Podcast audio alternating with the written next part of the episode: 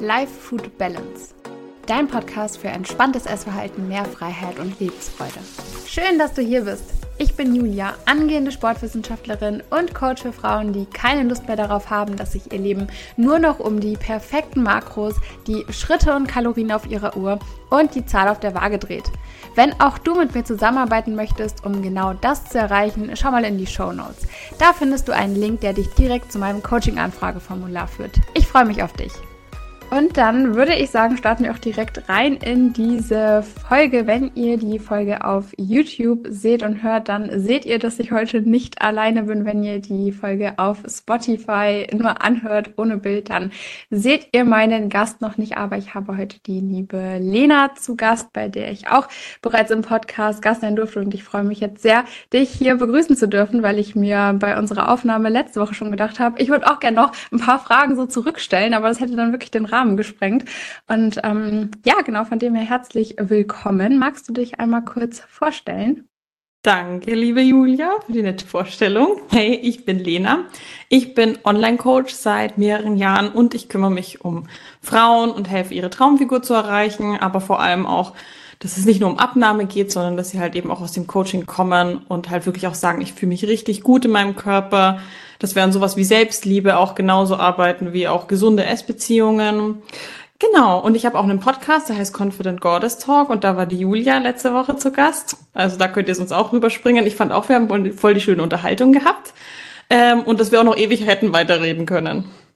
Ja, ja, voll. Ähm, mhm. also bei uns im Podcast letzte Woche ging es ja so ein bisschen äh, ums Thema Bodybuilding, auch Wettkampf-Bodybuilding. Du mhm. warst ja auch auf der Bühne.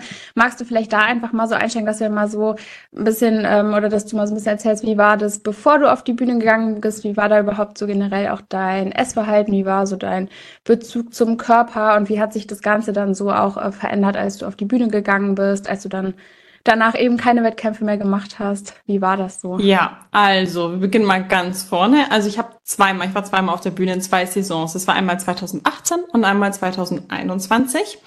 Und bevor ich 2018 auf die Bühne gegangen bin, ähm, hatte ich mit Bühnenbodybuilding eigentlich noch gar nichts am Hut. Das war halt so, dass ich halt schon eigentlich oft ins Gym gegangen bin ähm, und ich dachte halt auch, dass meine Ernährung eigentlich gesund ist, aber ich habe halt einfach zu dem Zeitpunkt einfach viel zu wenig Protein gegessen und war einfach zum Beispiel zu oft feiern und so. Und deswegen war ich halt frustriert, dass ich eigentlich schon oft was mache ähm, und so unter der Woche eigentlich gesund esse. Aber wahrscheinlich habe ich es mir halt einfach durch die Wochenenden und durch halt einfach auch die nicht so optimale Ernährung hat man es halt einfach nicht gesehen.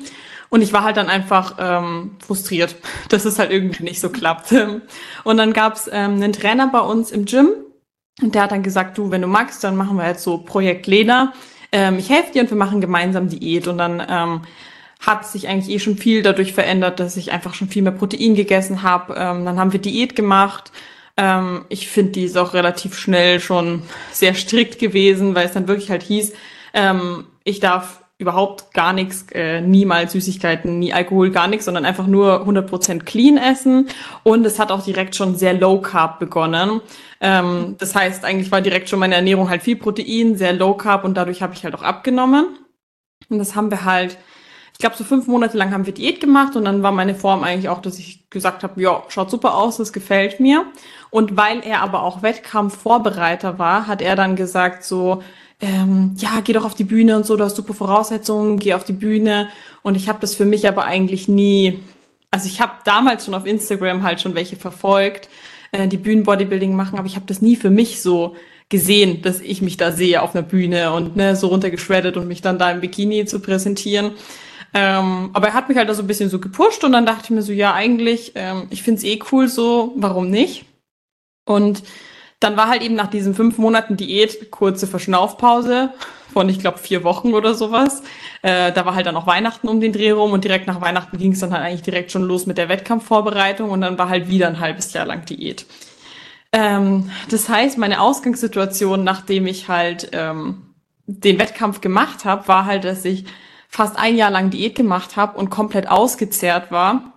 Außerdem hatte ich auch keine gute Platzierung, weil einfach alle meine Muskeln weggegangen sind und ich glaube ich auch gar nicht wusste, was da wirklich so auf mich zukommt. Ich habe viel zu wenig Posing-Training gemacht, meine Form war nicht gut, es waren meine ganzen Muskeln weg. Ähm, und ich war halt dann auch so ein bisschen so down und äh, traurig. Und dann war es halt dann auch noch so, dass ich ja so ewig lang Diät gemacht habe, dass äh, vom Kopf her muss man dann ja auch mal so ein bisschen ausbrechen. Also ich hatte gar keinen Bock auch überhaupt diese Form zu halten, weil ich mir dachte, ich habe jetzt keinen Bock noch mal weiter Diät zu machen. Ne? Ich will nicht noch mal wieder jetzt auf Low Carb oder sowas. Ne? Ich habe so lang verzichtet. Ich brauche jetzt mal wieder, dass ich überhaupt mal wieder so einen normalen Bezug zu mir krieg. Und es war halt dann natürlich voll schade, weil natürlich ging das Gewicht dann halt wieder hoch was ich ja zum Teil ja auch wollte, weil ich wollte, dass es mir besser geht. Aber auf der anderen Seite, wenn es halt irgendwie ein Jahr lang nur darum geht, die ganze Zeit abzunehmen, dass das Gewicht auf der Waage runtergeht und so, ähm, dann war das schon auch, finde ich, schwer für mich, ähm, dann zu sehen, wie es auf der Waage hochgeht. Also das hat so ein bisschen den Bezug zum Körper halt einfach, würde ich sagen, auf jeden Fall sehr verschlechtert. Ja. Würdest du denn von deinem Coach dann eben auch quasi nicht nur auf die Bühne, sondern auch wieder auf dem Weg ins normale Leben da so ein bisschen äh, begleitet oder? Ja, also ähm, bei uns war das halt so, das war jetzt kein Coach, den ich bezahlt habe, sondern der war ja, wie gesagt, bei uns im Gym und wir waren dann halt einfach dadurch, dass er halt einfach ganz viele Trainings im Gym gemacht hat und ich im Gym gearbeitet habe, haben wir uns halt voll oft gesehen. Das war eher wie so ein Das war bei mir genauso. Ja. Genau, das war dann wie so ein freundschaftliches Verhältnis und der hat halt gesagt, nee, für das Coaching nehme ich nichts. Und ich habe halt immer wieder gesagt, so ja, sag mal was, wenn ich dir irgendwas geben soll oder so, ne? Und er hat gemeint, nee, ich nehme da nichts, äh, wir machen das halt so. Ähm, das fand ich halt zum einen halt so ein bisschen auch schwierig, weil ähm, teilweise hat es dann halt auch voll lang gedauert, bis ich meine Pläne krieg und keine Ahnung, ich hatte dann auch irgendwie nicht ich konnte dann halt auch nicht irgendwas erwarten, weil ich habe ja eh nichts gezahlt. Das heißt, ich war dann immer so, ja, okay, ne? Und man hat dann immer sich so mhm. damit zufrieden gegeben. Das heißt, das Coaching war, finde ich, jetzt eh nicht so optimal. Also ich finde, es ist immer besser, einfach wenn man jemanden bezahlt, dann ist die Leistung auch einfach besser, weil ich finde, meine Sachen waren einfach ja, immer. Also auch nicht automatisch, aber schon mal ja. tendenziell äh, kannst du dann immerhin auch was einfordern und was. Äh, ja, ja, genau. Aber auf jeden Fall war es dann so, die Wettkämpfe waren halt rum und ich habe eh gesagt, ich will jetzt erstmal keine Diät machen und so. Und ich will jetzt auch erstmal ein bisschen so trainieren, wie ich das halt möchte. Ne? Ich bin ja selber auch Trainerin. Ich habe jetzt auch mal Bock, so nach meinem Kopf zu trainieren äh, und jetzt nicht irgendein so Bodybuilding-Trainingsplan jetzt weiter zu verfolgen, sondern ich brauche jetzt einfach mal so ein bisschen Tapetenwechsel und so. Ähm, und das heißt, das Coaching hat dann eigentlich eh quasi danach dann ähm, aufgehört. Und es war ja aber trotzdem so, dass er ja in dem gleichen Gym war. Das heißt, trotzdem haben wir uns ja jeden Tag gesehen. Und ähm, zum Beispiel eine Aussage kam dann halt eben auch, nachdem ich halt, weiß ich nicht, zugenommen habe, drei Monate danach oder sowas, äh, hatten wir halt ein Gespräch und dann meinte er, ja, es wird jetzt mal wieder Zeit für einen Minicut und so. Ich habe viel zu viel zugenommen seit nach den Wettkämpfen und ähm, das geht gar nicht. Oder er hat halt immer wieder gesagt, ja, man darf sich nicht Athletin nennen, wenn man nicht ähm, ständig an Wettkämpfen teilnimmt, weil der wollte halt, dass ich am liebsten jede Saison teilnehme. Mhm. Und ich habe gesagt, das ist mir, das ist mir halt einfach too much, ne? Ich brauche auch mal so Verschnaufpause und äh, hatte halt aber trotzdem in meiner Instagram-Bio halt so Figurathletin drin stehen, weil ich es ja trotzdem mache und weil ich halt in der Aufbauphase dafür war und das irgendwann wieder machen wollte.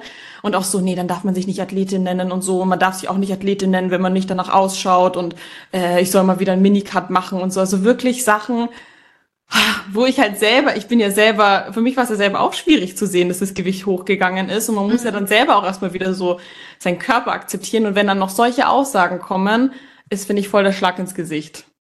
Ja, es ist einfach super schwierig. Es ist also sind eigentlich wirklich schon so richtig toxische ja. Aussagen letztendlich, ne, die einfach je nachdem auch ja viel bei einer Person dann auslösen können. Ne? Also gerade wenn man sich selber damit eh schon schwer tut, ähm, ja. ja, kann ich voll verstehen. Und auch so dieses, ähm, so jede Saison starten und sowas, das kenne ich total. Ich glaube, das ist so bei diesen, auch so ein bisschen, also bei mir ist so ein bisschen auch Oldschool-Coaching. Ich glaube, das ist da ja. einfach noch so. Also wir haben halt auch immer nur sechs Wochen Diät gemacht, ne? Und dann so richtig, ja. richtig stark äh, intensiv rein direkt und ähm, ja, so war der auch eher. Also quasi in der Off-Season immer Lean Bulking und nicht zu viel zunehmen, damit man die Diät halt irgendwie in 10, 12 Wochen halt runterrattern kann. Ja, was aber ja, nicht heißt, nur weil die Diät kürzer ist, nur wenn eine Diät 12, 10 Wochen geht anstatt ein halbes Jahr, ähm, ist die halt umso härter. Also das kann dann trotzdem genauso schlimm sein wie für jemanden, wo sich die Diät halt über ein halbes Jahr lang zieht. Also ja, kann auch ja, viel ja, schlimmer voll. sein sogar, weil man dann übelst den Druck hat, innerhalb von kurzer Zeit richtig schnell viel runterzukriegen. Ja, und dafür muss man viel tun. Also da gehen dann die Kalorien schnell runter. Ja, wie, wie habt ihr das damals gemacht mit der Ernährung? Hattest du dann Kalorien vorgegeben oder hattest du so einen festen Mealplan oder? Nee, ich hatte Kalorien vorgegeben und ich sollte halt jeden Abend dann halt immer so einen Screenshot davon machen ähm, und ihm halt schicken. Und ich habe wirklich auch immer geschaut, dass ich äh, meine Makros wirklich voll on point halt treffe.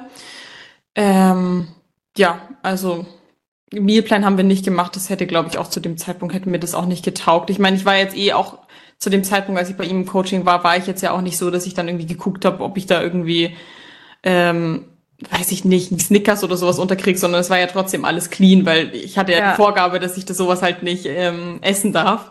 Genau.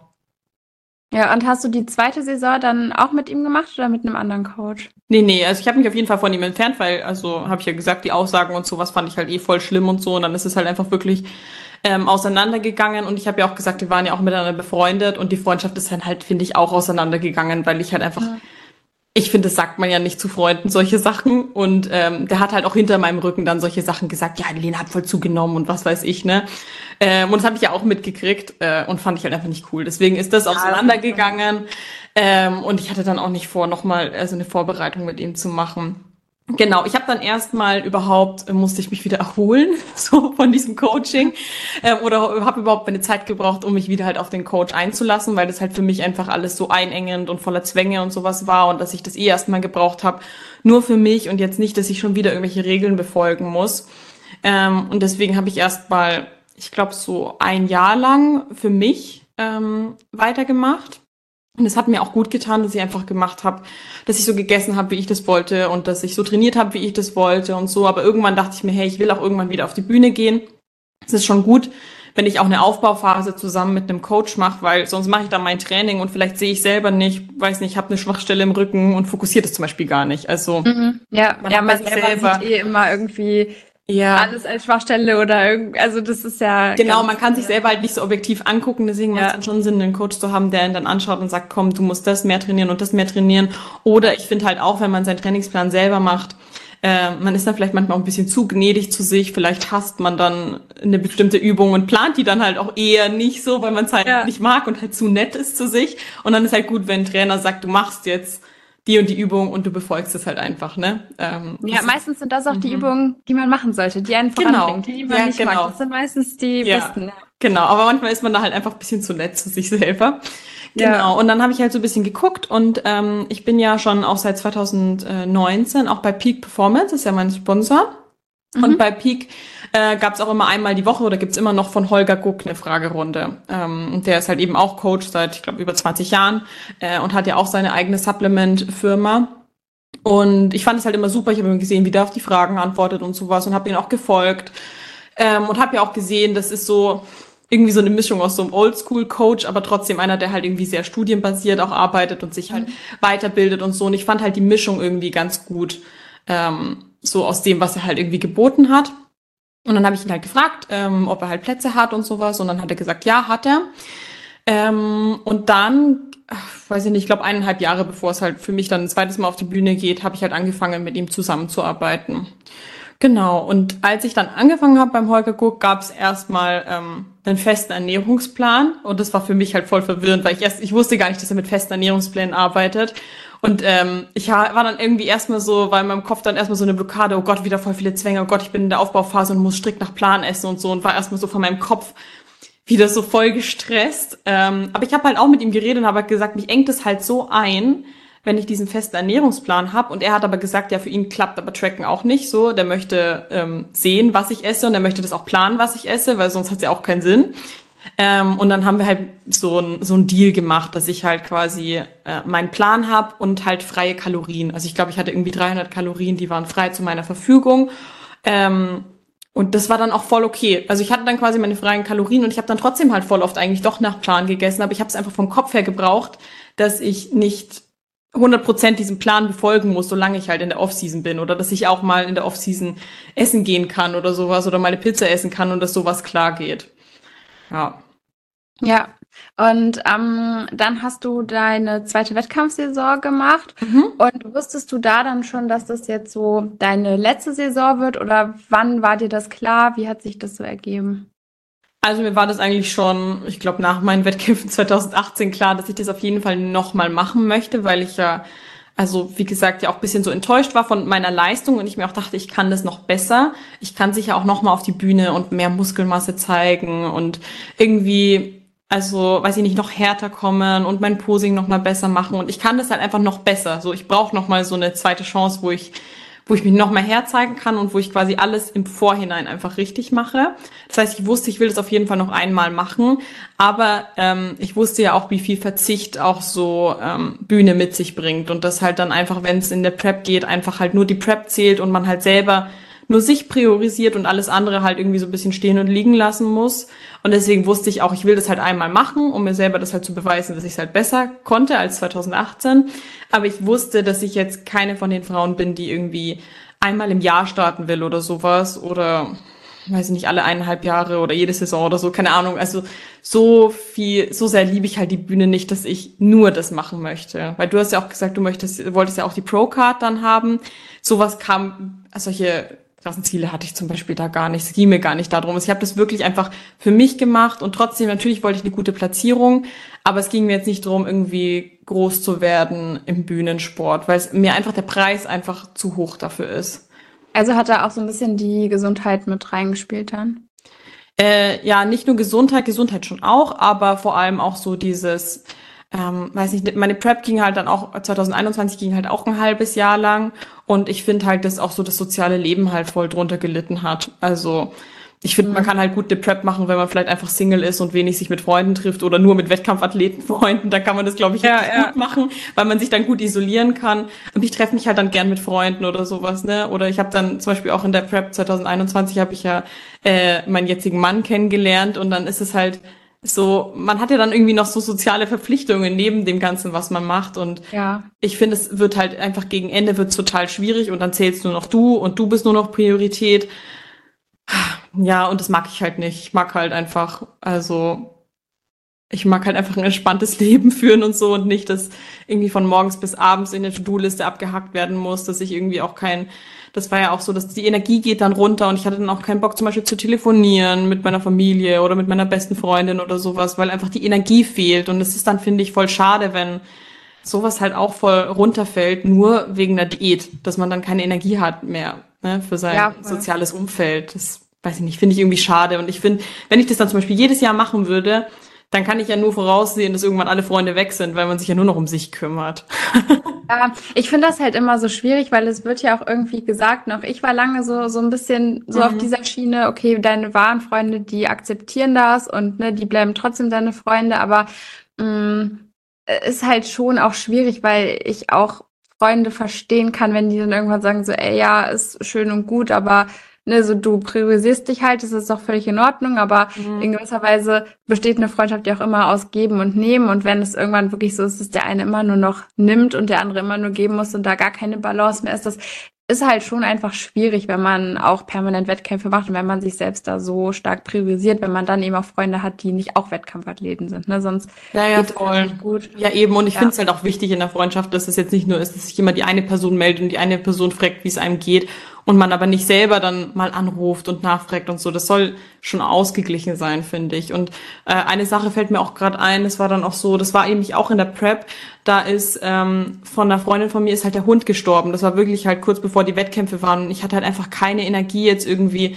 anzurufen und zu trösten und sowas und ich habe halt nur geschrieben ähm, oder eine Sprachnachricht gemacht und mir hat es halt so leid getan, dass ich da irgendwie auch gar nicht die Kraft habe, irgendwie mehr da zu sein oder irgendwie dann anzurufen. Und es war halt auch so, ähm, das war halt die Freundin, wo ein halbes Jahr vorher mein Hund gestorben ist, die mich direkt angerufen hat. Wir haben ewig lang telefoniert und so. Und dann hat sie jeden Tag gefragt, wie es mir geht und sowas. Und dass ich das aber überhaupt nicht konnte, obwohl ich das aber gern machen wollte, aber einfach, ey, war einfach so platt und so kaputt und einfach nur das ist irgendwie verrückt, wenn der Körper einfach so wenig Kalorien ist, dann ist halt einfach irgendwie wenig Energie da. Da kann man halt nicht, man kann halt nicht für alle dann irgendwie da sein, weil du hast wirklich nur so wenig Energie. Und das finde ich halt dann, also ich fand das irgendwie voll schade dann auch. Ja, ich glaube, das ist eben auch gerade für Außenstehende, die mit dem Sport so an sich auch gar nichts am Hut haben, ist halt auch super schwer nachzuvollziehen. Ja. Also ich denke mir auch jetzt so, so je nachdem, so meine Freunde, die halt damals auch so durch die Wettkämpfe mit mir gegangen sind, die mit mhm. dem Sport nichts am Hut haben, so, so Respekt, weil ich weiß nicht, wie ich ähm, reagiert hätte, wenn ich mit mir befreundet gewesen wäre, ja. so je nachdem. Ne? ja. Also das ist äh, schon schon manchmal ganz, ähm, ja, ganz interessant. Ähm, dann mal so zur zeitlichen Einordnung. Also du hast mhm. dann 2021 deine letzte Saison gemacht. Mhm. Und ähm, wann bist du dann schwanger geworden? Ähm, letztes Jahr im Juni. Also ich würde sagen ziemlich so, ja, elf Monate nach der Bühne. Ja, okay. Ja. Ähm, hattest du denn auch so nach der Bühne und das ist, weil es ja auch immer so ein Riesenthema, mhm. das Thema Zyklus, Periodenverlust, hattest du damit auch irgendwie Probleme oder war das alles easy? Ja, also ähm, mein Körper hat ja schon von mir gekannt, dass ich halt immer wieder diese Diäten gemacht habe. Deswegen ist mein Zyklus auch eh ähm, der checkt dann schon, wenn ich eine Diät mache, dann verabschiedet er sich halt sofort. Also dann ist er halt ein, zwei Monate danach, sagt er schon Adieu, ähm, weil er schon weiß, was ich mit dem mache. Ähm, ich weiß tatsächlich gar nicht, wie lange das gedauert hat, bis der wieder zurückgekommen ist. Ähm, ich glaube, es ging. Das hat jetzt, glaube ich, nicht ewig lang gedauert. Vielleicht, weiß ich nicht, zwei, drei Monate oder so. Ich glaube, der kam dann schon relativ schnell zurück. Aber halt eben auch, weil ich jetzt nach den Wettkämpfen jetzt nicht gesagt habe, ich bleib irgendwie auf ähm, wenigen Kalorien oder sowas, sondern ich habe ja dann auch wieder zugenommen und ähm, der Körperfettanteil war ja auch in einem gesunden Milieu, dass die Hormone und alles dann wieder gut funktioniert ja, deswegen hat es dann nicht mehr so ewig lang gedauert eigentlich, bis die kamen. Aber ähm, bei der Diät vorher, 2018, war es so, ich habe damals 2017 die Pille abgesetzt und ich glaube, ich habe erst also ich habe halt zwei Jahre lang habe ich meine äh, Periode nicht gehabt nach dem Absetzen der Pille, was halt war. Ich habe die Pille abgesetzt und dann hat mein ganzes Diäten angefangen, Stress, Wettkämpfe, was weiß ich. Und es hat einfach wirklich Ewigkeiten gedauert, bis halt mein Zyklus zurückgekommen ist. Und das war halt, finde ich jetzt auch im Nachhinein einfach dumm, dass ich halt nicht erstmal dran gearbeitet habe, den Zyklus wieder anzukurbeln, sondern dass ich halt mir dachte, ja egal, der wird schon irgendwann kommen. Weil der kommt ja nicht in der tiefsten Diät, ne? Ja. ja. Ja, genau, weil das würde ich jetzt zum Beispiel heute auch nicht mehr so machen. Also früher dachte ich mir halt, ja, ist doch praktisch, wenn man nicht die Tage hat. Mhm. Ähm, aber ich weiß heute halt einfach, ähm, die Periode ist halt immer so ein monatlicher Gesundheitscheck. Wenn man seine Periode bekommt, dann ist einfach alles gut und gesund im Körper. Und wenn man sie nicht kriegt, dass irgendwas im Körper nicht stimmt. Also da darf man sich nicht denken, oh ja, Gott sei Dank kommt sie nicht, weniger Stress, sondern eigentlich sollte man immer probieren, halt die wieder zurückzubekommen. Ja. Ja, ähm, ist dir denn die ähm, Phase dann nach der zweiten Wettkampfsaison mhm. leichter gefallen? Also auch die Zunahme ist, wie war das auch, wie war da so dann so dein, äh, auch so dein Körperbild, wie würdest du das so beschreiben? War das alles dann schon entspannt oder war das auch noch ein Prozess? Ja, also ähm, ich habe ja bevor, ähm, bevor es in die Prep ging, habe ich auf jeden Fall viel so an mir und meinem Körperbild gearbeitet oder meiner Selbstliebe und es war halt auch wirklich so, dass ich in der Aufbauphase auch voll fein war mit meinem Körper. Also obwohl ich mein Höchstgewicht hatte, ähm, habe ich meinen Körper halt voll geliebt und akzeptiert, wie der ist und war halt voll fein mit mir und ich wusste, okay, jetzt geht's halt in die Diät. Ähm, und wenn man dann halt wieder ein halbes Jahr jeden Tag in den Spiegel schaut, jeden Tag auf die Waage geht und so weiter, dann ist ja natürlich wieder der Körperfokus höher und ähm, man guckt sich ja dann so beim Abnehmen zu und dann ist es halt schon wieder so ein bisschen schwierig, wenn das Gewicht halt wieder schnell hochgeht. Also ich finde auch egal, wie gut man dann seinen Körper liebt, ich finde so eine Prep kann halt immer so dieses Körperbild so ein bisschen zerstören, auch wenn man vorher sehr gut daran gearbeitet hat. Also dieses, ja, weiß ich nicht, das, man hat dann einfach so ein bisschen so ein verzerrtes Bild. Also ich hatte das trotzdem auch in der Prep, dass ich in den Spiegel schaue und mir dachte, oh, ähm, ich bin noch viel zu dick oder oh, dieses Foto kann ich nicht posten, die denken, oh, die will auf die Bühne oder was, die hat ja noch zu viel Körperfett oder so, ne? Und dann im Nachhinein schaut man sich die Fotos an und denkt sich so, hä, voll dünn. ähm, und dann habe ich halt zugenommen und ich habe es halt auch nach der Prep 2021 halt so gemacht, dass ich halt dann auch erstmal halt keinen Plan verfolgt habe, sondern halt einfach auch gegessen habe, wie ich wollte. Dadurch ging das Gewicht halt schnell wieder hoch und das war dann auch erstmal wieder so, oh, das geht mir zu schnell und oh, oh Mann. Ähm, aber ich glaube, das ging dann auch relativ schnell, dass ich es wieder akzeptieren konnte, weil ich ja schon vorher auch schon mal dran gearbeitet hatte. Ja, aber trotzdem es ist es halt trotzdem immer schwierig, wenn du halt wirklich ein halbes Jahr lang guckst, wie dein Gewicht immer runtergeht, wenn es dann auf einmal innerhalb von kürzester Zeit wieder nach oben schießt. Das ist halt irgendwie schade. Ja, es ist halt ja, immer ein bisschen ja, schwierig, ja. Ja, weil man ja eben auch ne, jeden Tag so auf die Waage geht und so ein halbes Jahr lang hast du immer diese sinkende Zahl mit was Positivem assoziiert. Und genau. ist logisch, dass du nicht von jetzt auf gleich da wieder so umschalten kannst und sagen kannst, ah ja, geil, geht hoch, ist super. So ne, das genau. ist ja, ist ja, ja auch eigentlich nur menschlich. Ähm, wie war das denn dann noch so, als du dann eben auch erfahren hast, dass du schwanger bist? Weil ich kann mir das jetzt auch so vorstellen, ähm, dass man da vielleicht auch gerade so vor den körperlichen Veränderungen einfach so ein bisschen Respekt hat oder sich da auch einfach so ein bisschen Gedanken macht. Oder ich glaube auch zumindest, dass es äh, viele ähm, vielleicht auch die einfach ehemals mit so einem äh, verzerrten Körperbild zu tun hatten, dass das mhm. da vielleicht einfach ne, so wieder so ein bisschen was äh, triggert oder so. Ja, also ich bin ja ein Jahr ungefähr nach der Bühne dann schwanger geworden. Und das war so, nach der Bühne habe ich ja erstmal gegessen, wie ich wollte. Das heißt, das Gewicht ist halt nach oben geschossen. Dadurch, dass ich aber dann so weitergemacht habe, hat sich das Gewicht dann auch wieder runterreguliert und ist wieder runtergegangen. Und als ich dann wirklich schwanger war, war eigentlich wirklich so das, wo ich eigentlich voll gut war mit meinem Körper. So, ich konnte essen, was ich wollte. Ich konnte intuitiv essen. Ich habe mein Gewicht gehalten. Ich hatte auch eine optische Form, wo ich sage, die gefällt mir. Also es war wirklich so alles voll gut und im Reinen. Und ähm, irgendwie ist es dann so ein bisschen so schade, wenn man dann gerade irgendwie so angekommen ist, wenn sich dann der Körper halt wieder verändert. Ähm, weil man hat ja die ganzen letzten Jahre ständig Veränderungen durchgemacht. Also ich hätte meinem Körper gewünscht, dass mal so ein bisschen Pause ist, anstatt mhm. wieder immer dieses Gewicht hoch, Gewicht runter. Genau, also zum Beginn der Schwangerschaft dachte ich, glaube ich, auch nicht, dass mein Gewicht so weit hochgeht in der Schwangerschaft, weil ich habe ja 20 Kilo fast zugenommen. Ähm, und normal, also ich habe ja gelesen, so Zeitschriften normal sind halt 10 bis 16 Kilo. Und dann dachte ich, ja, ich bin dann auch irgendwo bei 10 bis 16 Kilo, weil ich mache ja weiterhin meinen Sport und so und achte auf meine Ernährung. Ähm, aber das Gewicht ist ab irgendeinem Punkt, das ist halt einfach stetig hochgegangen.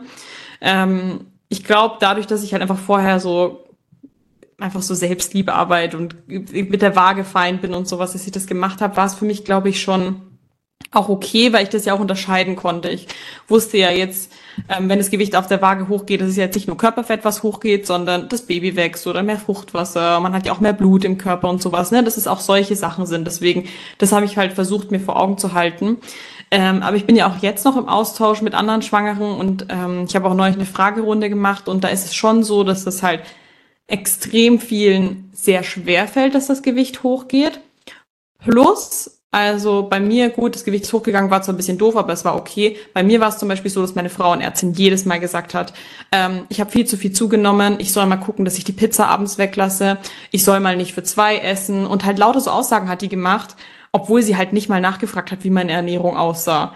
Weil ich habe in der gesamten Schwangerschaft vielleicht äh, zweimal eine Pizza gegessen und dass sie dann irgendwie so tut, dass mein Gewicht hochgeht, weil ich mir jeden Abend eine Pizza reindrück ähm, fand ich, waren halt auch Aussagen, die halt gar nicht gehen. Und ich kann halt auch nicht verstehen, warum Frauenärzte, vor allem es war ja auch eine Frau, dass die irgendwie da so wenig Empathie hat, dass sie das nicht irgendwie auch nachvollziehen kann, dass das eh für Frauen schwierig ist, auf die Waage zu gehen, zu sehen, dass das Gewicht hochgeht und dann auch noch solche Aussagen zu treffen. Also bei mir, mich hat's aufgeregt, aber auf der anderen Seite war es auch da rein, da raus. Mir egal. Ich finde die einfach doof. Aber ich glaube, bei anderen Frauen, die dann eh schon sehr also vielleicht ein gestörtes Essverhalten auch schon vor der Schwangerschaft haben und dann sehen sie, wie das Gewicht hochgeht und dann drückt denen auch noch der Arzt rein, ähm, dass sie mal ein bisschen aufpassen sollen, dass die mal sich nicht so vollfressen sollen und so. Oh, ich glaube, das kann voll nach hinten losgehen. Also, und ich habe auch halt Nachrichten bekommen von anderen Frauen, wo auch die Frauenärzte halt solche Aussagen gemacht haben. Finde ich, oh, das geht gar nicht. Nee, also ich finde das auch wirklich schockierend. Also ich habe damit ja so gar keine Erfahrung. Ich ja. habe jetzt auch nicht so viel Kontakt mit anderen Schwangeren. Ja. Aber ähm, also wenn man das so hört, also hätte ich mir jetzt überhaupt nicht so vorgestellt, dass da überhaupt solche Aussagen in dem Maß auch getroffen werden, weil letztendlich ist es ja auch fürs Baby einfach super wichtig, dass du genug isst und dass du eben da auch einfach deinen Körper gut mit Nährstoffen versorgst, weil du musst ja letztendlich auch zwei Körper dann irgendwie ja. versorgen. Wenn dann solche Aussagen kommen, die dann nachher irgendwie noch dafür sorgen, dass du äh, versuchst, so wenig wie möglich zu essen, vielleicht auch ne, deinen Hunger irgendwie ignorierst, dann dann kann das ja überhaupt nicht gut sein. Ja, ja, also, ich, also ich dachte mir auch, was soll denn jetzt die Konsequenz, also was wünscht sich denn die Frauenärztin, was ich mache? Ich gehe jeden Tag spazieren, ich gehe dreimal die Woche noch ins Gym, ähm, ich schaue, dass ich mich so gesund wie möglich halt auch ernähre, ne? also einfach mit dem, was ich auch vertrage, weil mir ist halt einfach auch von vielen Proteinquellen ist mir zum Beispiel schlecht geworden, aber ich habe halt trotzdem immer ausprobiert und geguckt, was kann ich essen, was kann ich gesundes essen. Ähm, und also was soll denn dann noch die Konsequenz sein, wenn man schon in so einer sagen wir, guten Position ist? Dann ist ja nur die nächste Sache, die ich ausprobieren könnte, weniger zu essen. Und das wäre ja Quatsch. Also das wusste ich für mich ja auch. Also es wäre Quatsch, in der Schwangerschaft eine Diät anzufangen. Das ist ja total hohl. Ähm, und ja, ich ja. auch, also ich fand einfach den Ansatz von der Frauenärztin auch total bescheuert, weil die hätte ja auch sagen können, hey, ähm, was essen Sie denn tagsüber? Vielleicht kann man da was optimieren, vielleicht kann man da hier noch irgendwie was eintauschen, was Gesunderes oder sowas. Oder hey, ähm, bewegen Sie sich denn schon viel? Nein, noch nicht. Ja, dann ähm, machen Sie vielleicht mal zwei Spaziergänge am Tag oder also halt ähm, Hilfestellungen oder sowas geben oder überhaupt mal fragen, wo man denn gerade steht, in was für eine Ausgangsposition und daraufhin halt dann Tipps geben, anstatt einfach nur anzunehmen, ja, die Frau nimmt jede Woche ein Kilo zu, also frisst die sich total voll und liegt nur auf der Couch den ganzen Tag. Ja, also unfassbar eigentlich. Ja. ähm, hattest du denn viel Hunger oder auch verstärkten Appetit oder so in der Schwangerschaft? Ja, also ähm, was ich immer halt immer gefragt wurde, ob ich halt so komische Cravings hatte. Das habe ich auch noch auf meiner Liste. Ja, genau. Also ich hatte jetzt zum Beispiel nicht, äh, dass ich jetzt irgendwie Gewürzgurken mit Nutella oder sowas crazy. Da, das, genau sowas. das habe ich mir hier aufgeschrieben. Ja, genau.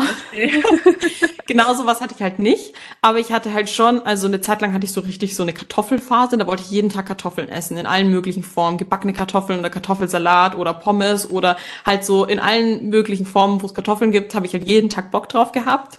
Und auch eine Zeit lang, das war auch nicht die ganze Schwangerschaft, aber auch eine lange Zeit lang war es so, dass ich jeden Morgen ein eisgekühltes Glas frischen Orangensaft trinken musste. Es musste wirklich richtig kalt sein und so ein Glas, das habe ich so, mein Körper hat so richtig gesagt, du musst es trinken. Das ist so ganz komisch. So, du hast dann so voll Heißhunger auf so was ganz Bestimmtes. Voll komisch. Also ist es in der Schwangerschaft schon noch extremer, als wenn man jetzt mhm. irgendwie so Heißhunger oder Appetit ja. auf irgendwas hat? Ja, ich habe irgendwie das Gefühl gehabt, in der Schwangerschaft war es so, du solltest jetzt Orangensaft kaufen, das solltest du jetzt machen, das tut dir gut. und so, wenn man Heißhunger hat, ist es ja so, oh, ich hab Bock auf was Süßes, ich guck mal, was gibt's oder so, ne, was gibt's im Kühlschrank. Aber bei mir war es wirklich so, dass so eine Sache ist in mein Gehirn geschossen und das musste ich halt dann essen oder trinken. Ja. Also würdest du auch sagen, es macht schon Sinn, sich in der Schwangerschaft auch intuitiv zu ernähren? Ja, also ich glaube, tracken oder sowas würde ich nicht, weil dann ist, glaube ich, die Gefahr einfach zu groß, dass man halt vielleicht auch zu wenig isst. Und also, ja, intuitiv ist, glaube ich, schon das Beste, was man machen kann, weil ähm, zum Beispiel ich konnte meine normale Ernährung ja eh nicht richtig durchziehen, weil mir ist halt von, also ich bin halt Vegetarierin und mir ist von allen Milchprodukten schlecht geworden. Normalerweise esse ich voll gerne Quark und Mozzarella Light und Feta und diese ganzen Sachen. Von, mir ist von allem schlecht geworden. Und dann musst du ja fast intuitiv halt essen, dass du halt irgendwie guckst, dass du überhaupt das isst, was halt überhaupt funktioniert und wovon dir halt nicht kotzübel wird. Ja, aber trotzdem ja. halt jetzt nicht intuitiv einfach ich esse, worauf ich Bock habe und höre auf äh, jedes Signal von meinem Körper, auch wenn der morgens, mittags, abends sagt Pommes, so natürlich nicht, ja. sondern dass man halt trotzdem halt guckt, ne, dass man halt Gemüse isst, dass man halt vielleicht trotzdem guckt, okay, mir wird von den und den Proteinquellen schlecht, was kann ich denn probieren, was mir gut tut. Ja, aber es war halt für mich voll schwierig am Anfang vor allem, weil man hat ja vor allem diese Übelkeit in den ersten drei Monaten der Schwangerschaft. Und ich bin dann immer einkaufen gegangen und dann war es so, dass mir auf einmal halt von der Sache, genau die Sachen, die im Kühlschrank sind, ist mir schlecht geworden. Und ich habe dann so oft Lebensmittel weggeschmissen. Und das ist mir, das passiert mir eigentlich nie. Normalerweise gehe ich einkaufen und ich weiß, was ich mag, ich weiß, was mir schmeckt und deswegen esse ich auch immer alles, was auch im Kühlschrank ist, was ich mir gekauft habe. Und da war es so, ja, jetzt liegt dieser Quark, den habe ich vor zwei Monaten gekauft, ich habe den nicht angerührt, weil mir total schlecht wird davon. Geht nicht. Dann habe ich irgendwie, weiß ich nicht mehr, so Fleischersatz oder sowas gemacht, weil mir von allen Milchprodukten schlecht geworden ist als Proteinquelle. Hab mir das angebraten, war voll eklig. Also ging das auch nicht und dann, oh, es war echt voll schwierig. Also kann man schon auch sagen, dass so ein ähm, generell entspanntes Essverhalten oder mhm. auch so ein ähm, guter oder so eine gute Beziehung zum eigenen Körper schon eine wichtige Voraussetzung auch für eine Schwangerschaft ist letztendlich. Denke ich schon. Ich denke vor allem, also, ähm, dass man vor der Schwangerschaft halt für sich, dass es natürlich hilft, aber vor allem natürlich auch so, schau, ich habe eine Tochter bekommen. Ich glaube, das ist halt einfach voll wichtig, dass man halt eben auch als Mutter ein gutes Verhältnis hat zum Essen, weil man ist ja ein Vorbild auch fürs Kind. Und wenn du halt selber einfach immer Schwierigkeiten hast mit dem Essen, entweder, dass du halt voll so immer auf Diät bist und immer nur das kleinste Stück Kuchen nimmst oder halt nie Kuchen mit isst, dann fragt sich ja auch die Tochter, ja, hä, warum isst du nie Kuchen? Ja, ich werd dick davon. So, so Sätze prägen sich ja auch ein bei dem Kind, ähm, dass man halt wirklich, also wenn man es halt kann, vorher halt an sowas arbeitet, damit man halt sowas nicht auch seinem Kind mitgibt und dass die dann halt irgendwann dran arbeiten muss äh, und in Therapie gehen muss oder sowas, weil die gestörtes Essverhalten hat und sowas, weil sie das so von einem mitgegeben bekommen hat. Ja, also fände ich schon wichtig. Also bei mir war es ja so, ich bin ja eher ungeplant schwanger geworden. Das heißt, äh, ich glaube, zu dem Zeitpunkt kann man dann nicht mehr so viel dann machen. Aber wenn man weiß, ich will irgendwann Kinder kriegen, glaube ich, ist schon wichtig für sich, dass man das halt macht. Aber ich glaube, so oder so, wenn man Kinder kriegt, so oder so, auch wenn man jetzt keine Essstörung hat, sondern andere psychische Probleme, ist, glaube ich, immer gut, bevor man Kinder kriegt in ja, Therapie zu gehen und das in Angriff zu nehmen, weil es ja nicht nur Essstörungen schlecht fürs Kind, das vorzuleben, sondern ja auch andere Sachen genauso. Ja. Mhm. Ähm, wie, wie ist denn das dann so auch nach der Schwangerschaft? Also mhm. da ist es ja auch so, dass ähm, viele Frauen dann eben sagen, okay, jetzt ne, möchte ich wieder abnehmen irgendwie, möchte wieder so zurück auch so zu meiner Wohlfühlfigur. Mhm. Ähm, ist das dann tatsächlich auch nach der Schwangerschaft noch so präsent oder ist es erstmal so, dass auch das Kind im Vordergrund steht? Wie war das bei dir?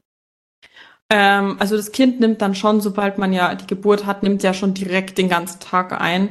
Ähm, aber wie der Körper aussieht oder wie schnell dann der Bauch und sowas zurückgeht, ist trotzdem präsent, weil man ist ja trotzdem dann jeden Tag im Bad und duscht sich und sieht seinen Körper ja oder so, ne? Oder fässt seinen Bauch an und schaut halt, ne, wie ist die Haut. Also man nimmt es trotzdem wahr. Das ist jetzt vielleicht nicht so, dass man den ganzen Tag jetzt sich nur mit seinem Körper beschäftigt, aber trotzdem nimmt man seinen Körper wahr und weiß, er ist noch nicht so wie der alte.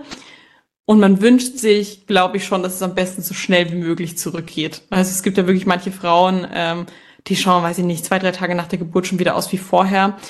Und ich glaube, es ist halt voll wichtig, dass man sich halt nicht vergleicht. Aber ich glaube, das lernt man vielleicht schon in der Schwangerschaft. Ähm, da sieht man ja auch, man ist schwanger und die eine ist, hat einen viel kleineren Bauch, die andere hat einen viel größeren Bauch und so. Da, da lernt man ja schon, dass jeder Bauch individuell ist und genauso ist es ja dann auch, wenn man, also wenn man dann das Kind bekommen hat, ist ja auch die Rückbildung bei jedem individuell. Und eine Frau, die halt einen extrem kleinen Bauch hatte, die ist vielleicht traurig gewesen in der Schwangerschaft, dass der nicht so groß geworden ist aber da geht dann vielleicht die Rückbildung schneller. Und bei mir war halt der Bauch riesig und dann macht es halt keinen Sinn, mich mit einer anderen Frau zu vergleichen, die nach drei Tagen wieder in Form ist, während mein Bauch aber halt so groß war, dass die ganze Haut ja auch einfach Zeit braucht, sich zurückzubilden. Ja, aber jetzt, jetzt sind ja fünf Monate vergangen seit der Geburt und ich sehe ja immer noch nicht aus wie vorher. Ähm, aber trotzdem ist es ja mein Wunsch, dass es weiterhin halt das Gewicht runtergeht und die Haut sich strafft und so. Ja, man muss halt nur echt Zeit mitbringen. Also es ist ja doch, glaube ich, auch, ich meine, das hattest du im letzten Podcast mhm. auch angesprochen, es ist ja auch gar nicht so gut, wenn man dann nach der Geburt sagt, okay, man möchte jetzt alles ganz schnell, weil man darf doch auch, glaube ich, nicht diäten, wenn man stillt, meintest du, oder? Genau, also zum einen darf man halt Sport erstmal in den ersten sechs bis acht Wochen nicht machen. Also man hat dann halt erstmal so eineinhalb bis zwei Monate eh überhaupt mal Gympause. Ähm, damit halt einfach alles verheilt. Und Diät, wenn man halt stillt, soll man halt auch nicht machen, weil es sonst halt Probleme geben kann äh, mit der Milchproduktion, dass die zurückgeht.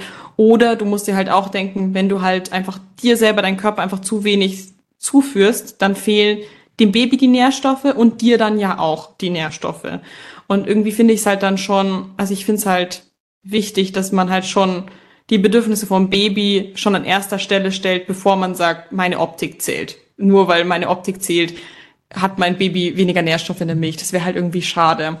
Deswegen, das finde ich schon wichtig. Man kann schon so eine leichte Diät machen. Man kann also, man darf halt bis zu einem halben Kilo auch pro Woche abnehmen, was finde ich eh vollkommen in Ordnung das ist. Ja auch also, also ist ja eine normale äh, genau, als Verlustrate, ja. Genau, wollte gerade sagen, also ein Kilo pro Woche ist ja sowieso jetzt auch nicht das, was ich mit Frauen mache, die nicht stillen.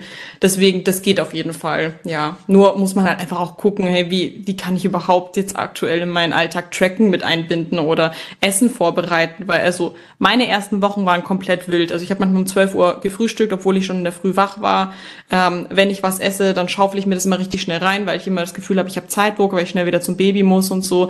Also ähm, die Ernährung ist erstmal am Anfang noch voll durcheinander und sich dann Stress zu machen, ähm, ja, ich track jetzt alles perfekt und morgens gibt's einen Quark und mittags das. Dafür hat man ja, also man kann ja froh sein, dass man überhaupt was isst. Ja, also ich denke, sowas kann dann halt erst mit der Zeit kommen, wenn man sich so voll gut eingefunden hat und irgendwie so vielleicht eine Routine oder so gefunden hat. Ja. Also würdest du auch sagen, ähm, jetzt äh, für Frauen, denen es vielleicht mental auch einfach schwerfällt, mhm. da auch die Sportpause einzuhalten, zu akzeptieren, dass die Ernährung jetzt einfach mal nicht perfekt ist, ähm, würdest du sagen, da hilft es einfach, sich so auch darauf zu fokussieren oder sich bewusst zu machen, dass es einfach gut fürs Baby ist in dem Moment? Ja, voll. Fürs Baby und auch für einen selber, dass man sich jetzt halt einfach nicht zu verrückt macht und so einen großen Druck macht, sondern halt erstmal anerkennt, hey, ich habe die Geburt hinter mir, das war voll krass, mein Körper muss jetzt erstmal regenerieren, ich muss meinen Körper mit Nährstoffen versorgen. Das ist ja auch Selbstliebe, dass man jetzt ähm, seinem Körper halt auch was Gutes tut, nachdem man sowas Krasses auch gemacht hat und auch akzeptiert, ähm, dass man jetzt zum Beispiel eine Sportpause macht, weil der Körper das halt braucht. Also zum Beispiel auch diese Frauen, die halt dann kurz nach der Geburt schon ins Gym rennen, das ist, finde ich, halt keine Selbstliebe. Also da wird dann so getan, ja, ich tue meinem Körper was Gutes, gehe direkt wieder ins Gym. Dabei muss der Körper halt noch heilen und man soll halt nicht ins Gym gehen, weil das alles schlimmer macht. Und für mich ist halt Selbstliebe zu erkennen, hey, mein Körper braucht Pause, mein Körper muss heilen, deswegen nehme ich mich zurück und stelle halt zum Beispiel meine optischen Bedürfnisse erstmal ein bisschen hinten an. Die dürfen trotzdem, die dürfen trotzdem erfüllt werden, die optischen, aber man soll sich halt einfach Zeit geben und nicht zu utopische Erwartungen irgendwie an sich haben. Ja, ich glaube, das Thema Selbstliebe ist auch für viele so ein bisschen ähm, nicht so greifbar oder einfach schwierig, wenn man das jetzt so hört, mhm. ja, lieb dich einfach selber ein bisschen mehr. Ähm, und das ist jetzt wahrscheinlich auch eine schwierige Frage. Ich habe da jetzt auch nicht mhm. so gerade die Antwort parat, aber deshalb frage ich mhm. dich ja jetzt. Ja. Ähm, was sind so deine Tipps für mehr Selbstliebe? Was kann man ja. vielleicht auch jetzt, wenn man den Podcast hat, was kann man jetzt direkt umsetzen, um äh, mehr Selbstliebe irgendwie an den Tag zu legen? Also, ähm, zuallererst musst dir ja bewusst werden, dass du ja nicht nur aus deiner Optik bestehst, sondern du bist ja ein Mensch, der ist einzigartig, du hast deinen Charakter, du hast ja viel mehr Sachen, die dich ausmachen. Und dann kannst du halt überlegen, ähm, warum verbringen deine Freunde gern Zeit mit dir? Oder was schätzen deine Eltern an dir? Was schätzt dein Partner an dir? Was schätzt deine beste Freundin an dir? Was wären so Sachen, die sie ähm, sagen würden über dich? Also positive Sachen. Und ähm, wenn man dann überlegt, also da wird jetzt zum Beispiel nicht deine Freundin sagen, oh, ich schätze an dir, dass du so einen geilen Sixpack hast oder dass du so schöne Schultern hast. Ne? Also man selber geht immer bei Selbstliebe nur so auf die Optik und so, meine Optik muss passen, dann liebe ich mich selber.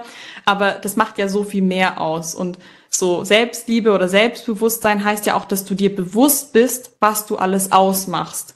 Und ähm, halt, ich finde halt die Aufgabe am allerbesten, dass man sich halt Gedanken macht und man kann zum Beispiel jetzt, wenn du den Podcast anhörst, kannst du direkt mal deine App Notizen aufmachen und aufschreiben zehn Dinge, die du an dir magst. Jetzt in diesem Moment. Dass du, und das können halt optische Sachen sein, das können aber auch Sachen sein, die deinen Charakter ausmachen. Ich bin lustig, ich höre gut zu, kann aber auch sein optisch, oh, ich habe schöne Haare, ich habe einen schönen Po oder keine Ahnung, ne? dass man einfach solche Sachen aufschreibt. Ja, und sich halt dessen bewusst wird.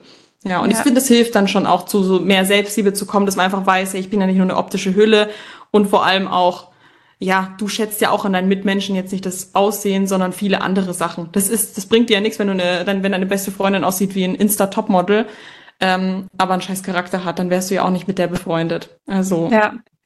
Ja. Ja, nee, absolut. Das ist auch was, was ich im Coaching gerne ähm, auch so als Aufgabe gebe, halt wirklich frag wirklich mal auch deine ja engsten Personen. Was lieben sie an dir? Was mögen sie an dir? Wofür schätzen sie dich besonders wert? Und da wird wahrscheinlich niemand sagen, ach ja, weil du äh, so einen schönen Po hast oder weil deine Schultern so toll sind oder so. Also ja. das ist auch wirklich einfach mal sonst wirklich andere Leute da einfach mal fragen, was die so an einem auch wertschätzen. Also ja, das, ja. Genau, das, das sage ich auch im Coaching, genau, finde ich auch voll lustig. Und ich finde, aber dass die Übung auch wie so ein Seelenschmeichler sein kann, weil das ist ja dann ganz schön, wenn du jetzt einfach mal deiner besten Freundin schnell eine WhatsApp schickst, hey, sag mir mal drei Dinge, die du an mir schätzt und dann schreibt die vielleicht sogar auch Sachen auf, die du selber gar nicht siehst. Die sagt dann so, oh, du bist so liebevoll und hörst so gut zu und was weiß ich und sagt dann so Sachen, wo du selber vielleicht gar nicht gewusst hast, dass das was Positives an dir ist, was andere schätzen. Vielleicht ist also man hat ja selber manchmal so einen Tunnelblick und sieht manche Sachen gar nicht an einem und dann ist es umso schöner, dass andere Leute von außen so positive Sachen an einem sehen und das wirklich anerkennen und an einem schätzen. Deswegen, also ja. ich finde es voll gut, da auch andere zu fragen und nicht nur selber irgendwie zu grübeln und oh, mir fällt nichts ein, sondern dann fragt man halt einfach. Ja, ja, voll. Und äh, was mir auch gerade noch eingefallen mhm. ist, einfach auch mal so überlegen, wie redest du mit dir und dann wirklich mal anzufangen, mit dir selber zu reden, wie mit anderen Personen. Also ja. wenn man selber oft mit sich einfach viel kritischer ist, viel härter ins Gericht geht, manchmal auch wirklich so Sachen über sich selber denkt, die man zu anderen Leuten so niemals sagen würde und da einfach mal so diesen Switch zu machen und zu denken, okay, ich rede jetzt mit mir und ich denke auch über mich, wie ich mit anderen Personen auch reden würde. Ich glaube, das ist auch noch was, was da einfach ja, ja viel so rein für so Thema Self-Talk, wie es ja so genau. heißt. Genau, ja, ja, eben. Und ja. wenn man halt irgendwie den ganzen Tag schlecht mit sich redet, natürlich ist dann die Selbstliebe halt natürlich nicht so on point. Weil man macht sich ja selber die ganze Zeit nieder. Und wenn man das aber so umdreht und so oder überhaupt mal so ein bisschen so Awareness dafür schafft und mal sich überhaupt mal so ein bisschen zuhört, was, was sage ich denn den ganzen Tag zu mir? Was denke ich denn, wenn ich in den Spiegel gucke? Ja. Und dann vielleicht mal so ein bisschen innehalten und überhaupt mal überprüfen, ob diese Aussagen wirklich stimmen oder ob man gerade einfach nur voll fies zu sich ist halt. Ja, ja, ja und auch schauen, wo man den Fokus drauf legt. Ne? Wenn du ja. in den Spiegel schaust und ständig nur noch Dinge suchst, die du, die dir nicht gefallen an dir, dann ist logisch, dass die Dinge einfach viel präsenter sind. Und wenn du stattdessen mal mit dem Blick in den Spiegel guckst und einfach mal suchst, okay, was finde ich denn gerade cool an mir, mhm. ähm, ne, dann lenkt es ja auch nochmal den Fokus so auf was ganz anderes. Ja. Ähm, eine Sache, auch wenn ich jetzt so drüber mhm. nachdenke, wenn ich irgendwann mal Kinder haben sollte, ähm, mhm. ist so die Sache Erziehung und Ernährung, wo ich persönlich denke, boah, da wäre ich einfach total lost, weil man gefühlt, egal wie ich es drin wende, gefühlt kann mhm. man alles nur falsch machen, weil ich mir ja. auch selber denke, bei mir war es früher eigentlich so, ich durfte alles essen, es gab jeden Tag Süßigkeiten, es gab aber auch jeden Tag Gemüse und Obst und so, also eigentlich war das mhm. schon so, dass da so eine Balance war und trotzdem ähm, hatte ich ja am Ende auch eine Essstörung und natürlich, da spielt ja eh viel, viel mehr rein. Aber ja. ich stelle es mir halt wahnsinnig schwierig vor, weil auf der einen Seite soll man ja beispielsweise auch sagen, okay, eine Süßigkeiten dürfen irgendwie immer gegessen werden, sind nichts Verbotenes, aber auf mhm. der anderen Seite, was machst du, wenn dein Kind dann tatsächlich den ganzen Tag nur Schokolade isst zum Beispiel? So, hast du dir da schon mal so Gedanken drum gemacht? Ja, also ähm, ich glaube, noch bevor ich schwanger war oder vielleicht während ich schwanger war, habe ich so einen Psychologie-Podcast angehört und ich fand es voll spannend, weil da war nämlich genau eine Folge dazu, ähm, so Essstörungen bei Kindern oder was für Sätze so ähm, so falsche Glaubenssätze auslösen können irgendwie bei Kindern oder sowas, ne? Weil ähm, vielleicht sagt dann irgendwie ein Elternteil, der Vater oder die Mutter halt irgendeinen Satz und die Eltern sagen den einfach mal so vor sich her ohne viel drüber nachzudenken. Und das Kind brennt sich diesen Satz ein. Und das ist wie so ein Glaubenssatz in dem Kind. Wie jetzt zum Beispiel, oh, wenn ich ein Stück Kuchen esse, dann werde ich dick. So, oh mein Gott, ja, dick werden ist doof. Und wenn ich Kuchen esse, dann werde ich dick und so. Und dann brennt sich das ein und dann, dann fängt sowas an. Ne? Ähm, und die Podcast-Folge, ich kann ja mal versuchen, die rauszusuchen, weil vielleicht für andere, wo das interessant ist, kann das ganz cool sein. Das ist halt so ein Psychologie-Podcast und die hat, glaube ich, eine eingeladen als Interview. Ähm, aber es ist wirklich so, dass man, glaube ich, echt, also ich glaube, man kann halt einfach easy mal, also auch wenn, wenn man gut drauf achtet und so, ne, wie bei euch, es gab dann irgendwie alles zur Verfügung, ist das dann aber der richtige Weg? Ist der richtige Weg, das dann aber irgendwie zu reduzieren oder geht's dann direkt auf Verbote? Das ist halt voll schwierig. Ich glaube, am allerbesten ist wirklich, wenn man selber halt einfach einen guten Bezug zum Essen hat und ein gutes Vorbild ist. Aber trotzdem kann es, also ich glaube, ich ist es gut, sich bewusst zu sein, was für Sätze vielleicht irgendwie schwierig sein könnten oder was für Sätze was auslösen könnten irgendwie dem Kind. Ja, und wie du auch gesagt hast, eine Essstörung kann auch, ich glaube auch, wenn, wenn die Mutter alles perfekt macht und der Vater und sowas, was die Ernährung angeht, kann es ja trotzdem sein, dass dass so eine Essstörung kommt. Das kann ja auch aus anderen Gründen kommen. Kann ja, ja auch sein, dass mit der Ernährung alles perfekt ist, ein Kind kriegt keine Aufmerksamkeit und dann geht's in Essstörung. Ja, ja, so, ne? genau, ne? genau. Also es kann ja auch von anderen Dingen kommen oder es kommt halt irgendwie durch einen falschen Freundeskreis oder ich weiß ja auch nicht, wie es dann ist, wenn meine Tochter halt mal irgendwie jugendlich ist und so, wie es dann mit Social Media aussieht und so oder wo dann das Schönheitsideal ist oder so. Ja. Keine Ahnung. Aber das ist auch eh ganz, ganz schwierig. Da habe ich auch letztens mit meiner Mutter drüber gesprochen, dass ja. wir beide froh sind, dass äh, ich jetzt nicht mehr in dem Alter bin, wo man so ganz, ganz jung ist und wo jetzt so, weil jetzt ist ja so mit zwölf oder so, du hast ja schon so viel Zugang zu Social Media, ja. zu allem möglichen und du kannst ja, also das ist ja, das ist ja eigentlich unkontrollierbar auch als Elternteil. Also das finde ich ganz, ganz schwierig so. Ja, ja genau, du kannst voll schwierig kontrollieren. Also und du willst ja aber auch nicht, ich glaube, man kann dann auch so, so Apps machen oder extra so Kinderhandys, dass du dann alles überprüfen kannst, aber das ist ja, finde ich, auch nicht der richtige Weg, wenn du dann die ganze Zeit so sein nee. Kind abstalkst und so, was das dann macht, weil du willst ja trotzdem dein Kind ja auch Privatsphäre geben. Oh, das ja, ist voll ja, schwierig. Trotzdem also. merkt man dann so, okay, eigentlich möchte ich, ist es halt irgendwie schwierig, wenn sich das dann eben falsche Vorbilder raussucht oder falsche Schönheitsideale ja. so, ne, die halt einfach nicht gesund sind auch. Ja, ähm, ja also ganz, ganz schwierig. Ja. Hast du, mhm. Ja, sag ruhig. Ähm, ich weiß halt auch nicht, wie es bei den Jugendlichen aktuell ist, ne? Weil, also ich laufe halt immer jeden Tag muss ich über den Schulhof laufen, wenn ich ähm, spazieren gehen will mit meinem Hund. Und ähm, ich weiß nicht, ich finde, dass so, als ich halt zur Schule gegangen bin, dass sehr viele halt so sehr gleich aussahen, so voll so ein Einheitsbrei, so der, der Style, alles war halt so gleich und sowas. Ne? Es gab halt so eine Norm und ich habe das Gefühl, dass schon die die Jugendlichen heutzutage irgendwie mehr so ein bisschen dazu stehen, wenn die anders sind oder einen anderen Style haben und so und dass es irgendwie auch cooler ist, irgendwie anders zu sein. Und jetzt ist ja irgendwie auch alles so diverser und dass das halt irgendwie cool ist. Und ich weiß ja. dann nicht, ob es dann, ob es gerade heutzutage besser ist, als wo wir irgendwie zur Schule gegangen sind, weil es jetzt irgendwie cooler ist, anders zu sein oder die Kinder irgendwie besser dazu stehen können. Oder ob es irgendwie schlimmer ist, weil man irgendwie mit dem ganzen Social Media, keine Ahnung. Also ich weiß nicht, ob es gerade besser oder schlechter so ist. Besser. Es ist einfach anders, glaube ich. Ich ja. glaube, das ist eher mit allem so, auch wenn man irgendwie Leute hört, die sagen so, ah ja, früher war alles besser. Na, ähm, auch nicht. Das, ich glaube, es ist halt einfach alles anders, aber es ist nicht ja. unbedingt so besser. Also ja, ist einfach schwierig. Ja. ja. Hm, hast du eine Meinung zum Thema Süßstoffe bei Kindern? Hast, wie wirst du das handhaben? Hast du dir schon mal Gedanken gemacht? Ähm, ja, also ich weiß auf jeden Fall, dass wenn ich mir jetzt ein Porridge mache mit Proteinpulver, dass ich das jetzt nicht meinem Kind geben würde sondern ich würde meinem Kind halt dann zum Beispiel einfach nur Haferflocken mit Milch geben oder so. Ähm, und halt auch so keine Cola Light und so. Und ich habe mit meinem Mann halt auch drüber gesprochen, weil ich öfters halt mal so Softdrinks trinke, halt so mhm. Cola Light oder halt so zuckerfreie so Softdrinks. Und dann auch gesagt, ja, irgendwann musst du dann damit aufhören und so, weil wir müssen ein gutes ja. Vorbild. eigentlich dann selber auch schon ein bisschen traurig. Aber es stimmt schon auch, ne? Ich kann ja nicht die ganze Zeit so dieses Zeug saufen und dann halt sagen, ja, du darfst aber nicht. Und du darfst aber nicht das mit Zucker, weil das hat so viel Kaffee. Zucker, genau. Ja. ja. Kaffee trinkt man ja auch und das ist ja auch wegen ja. Koffein so, ja.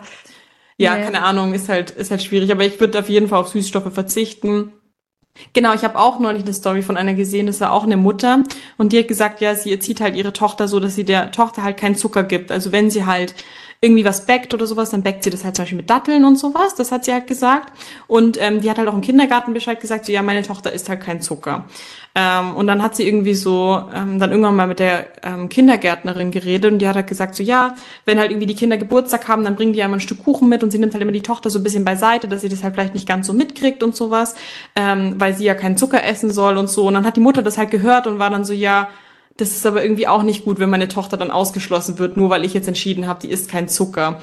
Deswegen so, ich will es halt jetzt auch nicht zu strikt machen und sagen, ja, du darfst kein Zucker und darfst kein Süßstoff und darfst gar nichts und so, sondern ich denke, das ist normal, dass hier und da mal Zucker gegessen wird, nur dass man das halt irgendwie ein bisschen im Auge behält. Aber ah, ich bin selber auch schon gespannt, wie das wird. ich habe keine ja, Ahnung. Ja, ist halt auch so die Frage, ne, weil da schwierig dann, irgendwie. Ja. ja, in dem Moment, wo du halt dann auch sagst, ja, nee, es gibt keinen Zucker, mhm. machst du das ja auch irgendwie wieder zu so einem verbotenen Lebensmittel. Ja. Also das ja. ist ja auch irgendwie so, wenn man das jetzt so überlegt, vielleicht auch nicht so unbedingt gut, um da so ein gesundes Essverhalten zu fördern letztendlich, weil du ja wieder ja. dann irgendwie implizierst, dass bestimmte Lebensmittel halt schlecht sind letztendlich. Ja, also ich denke, also wir werden halt viel anbieten, was halt gesund ist und sowas und viel ja. ähm, zeigen, wie lecker halt Sachen sind, die halt keinen Zucker haben und sowas. Aber wenn es im Kindergarten ein Stück Kuchen gibt oder so, dann kann sie das essen. Oder ich backe ja selber auch Kuchen und ich backe ja auch keinen Proteinkuchen, sondern wenn ich was backe, dann ja auch mit Zucker. Äh, dann kann sie das genauso essen. Nur dass sowas halt dann nicht jeden Tag auf den Tisch kommt ja, mal gucken.